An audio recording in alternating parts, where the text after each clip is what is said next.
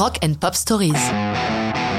Pearl Jam, Yellow Let Better, 1992. Voici une chanson étonnante à bien des égards. D'abord, elle ne figure sur aucun album studio du groupe, elle aurait dû apparaître sur leur premier album, Ten, mais fut rejetée à la dernière minute pour se retrouver simple face B de leur premier single, Jeremy. Plus étonnant, la discrétion avec laquelle cette chanson est sortie ne l'a pas empêchée d'être un succès, et elle est d'ailleurs jouée fréquemment dans les concerts du groupe, souvent en chanson finale.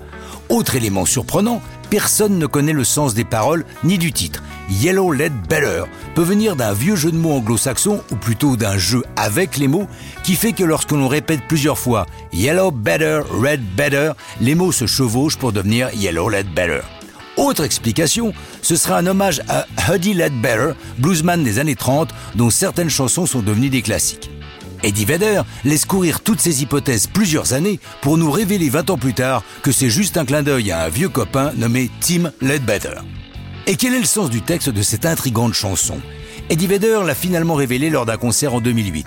Écrite durant la première guerre du Golfe, c'est l'histoire d'un jeune grunge qui reçoit une enveloppe jaune de l'armée américaine annonçant le décès de son frère lors des combats.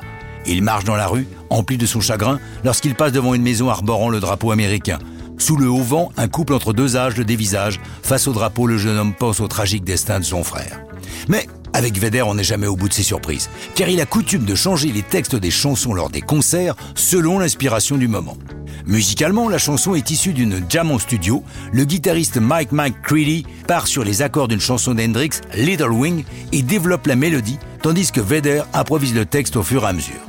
La chanson est enregistrée en deux séances de studio au London Bridge Studio de Seattle, fief de Pearl Jam, le 27 mars et le 26 avril 91.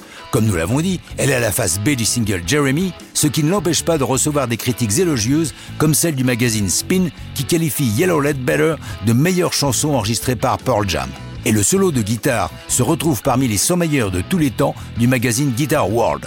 Pas mal pour une chanson laissée pour compte. Enfin, les fans de Friends noteront que dans l'épisode final de la série, c'est Yellow Let Better qui accompagne Jennifer Aniston prendre l'avion pour Paris. Mais ça, c'est une autre histoire et ce n'est plus du rock'n'roll.